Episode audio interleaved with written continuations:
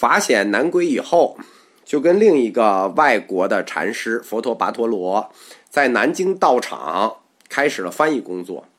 法显带回国的经书，在中国佛教界是一个巨大的转折性的这个时刻。他在道场译的是什么呢？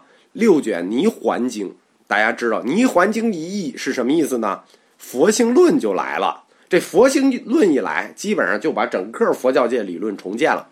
然后还译了《摩诃僧底律》。我们说他去求律的嘛，就译了《摩诃僧底律》。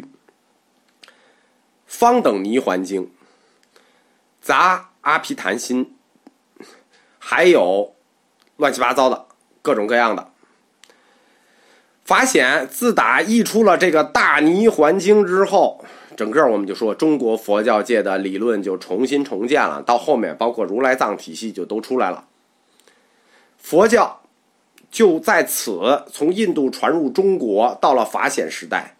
就是转折的时刻，关键的时刻，就不光站住了，而且还提高了。而且从理论上来说，从过去这种主动给你送进来的阶段，就进入了过去拿的阶段，就是从送进来变成了过去取。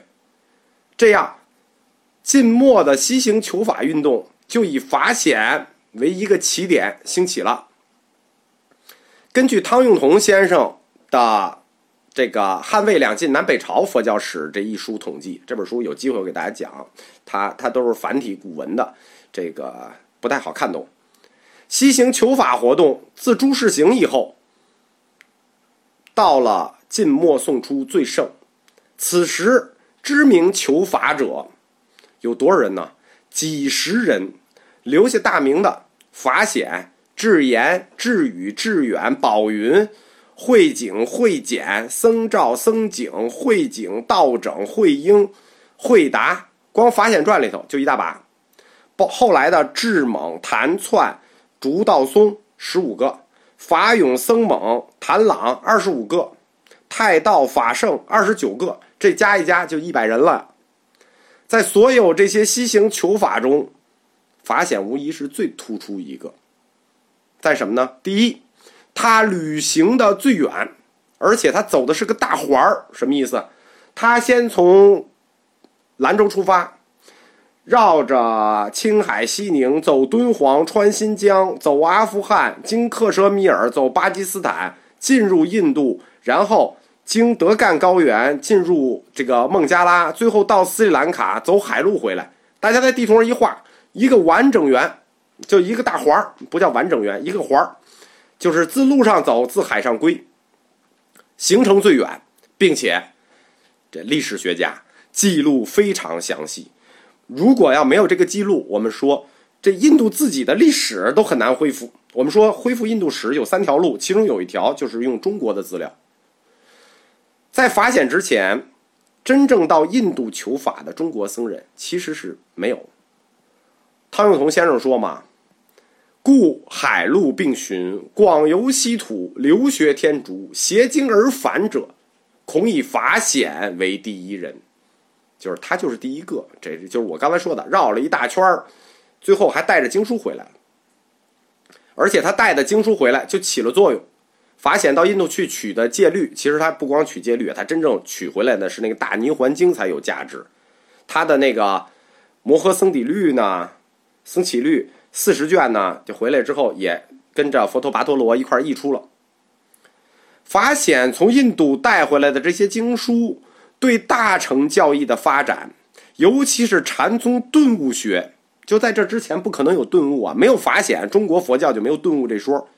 以顿悟学兴起，起了关键的理论支撑作用。然后呢？后面有一段呢，是这个季先生的一个思考，但这个思考呢，对不对？我们先两说。但是他的思考非常有价值，而且这也是他多年的思考。呃，怎么说呢？我觉得可以一说，但是大家可能有的听着有点刺耳，但是我觉得也有价值。季先生这么说的：我认为，世界宗教发展有一个规律，这个规律是什么呢？就是要用越来越少的努力来得到越来越大的宗教满足。这话说的叫越来越少的努力得到越来越大的宗教满足。人类中有不少人是有宗教需要的，对吧？就是说，不是人人都有宗教需要，但是有的人就是有宗教需要，而且这也不是因为被压迫或者日子过得不好就有宗教需要。这点季先生说，这是我们必须承认的，不是说这人过的日子不好，这人需要生活麻醉，需要什么他才有宗教需要。有的人就是有宗教需要，他过得特幸福，他有宗教需要，而且很大一部分人。在人生里，不能完全把握自己的命运，这个时候，他也有宗教需要。这种宗教需要并不一定是真诚的，但是是有需要的。所以说，不能轻轻的说一句“宗教是人民的鸦片烟”，这什么问题也解决不了。其实，我们一直有人说季先生是反佛的，但是我们知道，我们政府对宗教的定义就是说，宗教是。人民的麻醉烟，但是实际季先生推倒了是我们这个政府定下来的这个基石性理论。他说的是，宗教就是人的需要，至少是一部分人的需要。有的人天生不需要，那不需要就不需要。一般人解决人生自己的困惑痛苦，他不一定有现实的方法，所以他愿意相信一种宗教，这没有什么。所以在宗教的发展史上，满足人的宗教需要是要费很大力气的。所以说，这个人要去修行也好呀，这个学习佛法也好呀，包括基督教也好呀，这样满足宗教需要就要付出大量的这个学习劳动，不可避免的就要跟生产力发生矛盾。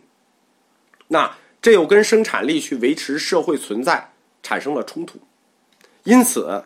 宗教就必须调整自我来适应这个社会，就是说，我们日常还有工作呀，还有生活呀，哪有那么多时间去宗教的修行来满足自己的宗教需要呢？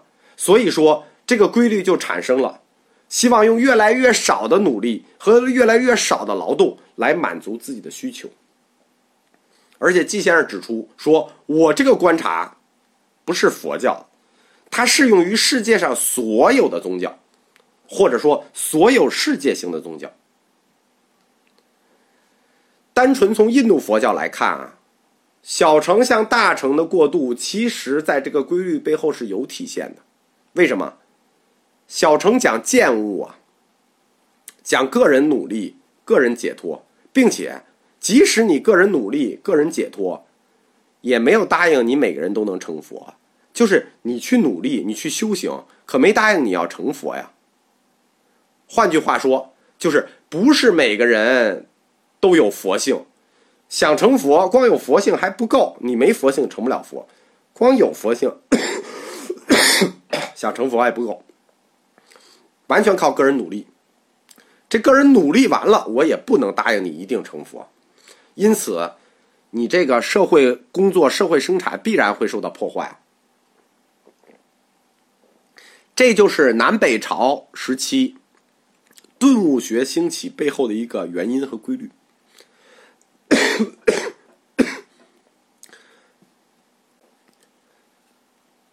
大乘在中国倡导的是什么？顿悟成佛，讲的是你只要虔诚的信仰，口念佛号，放下屠刀，立地成佛，这个就轻松多了。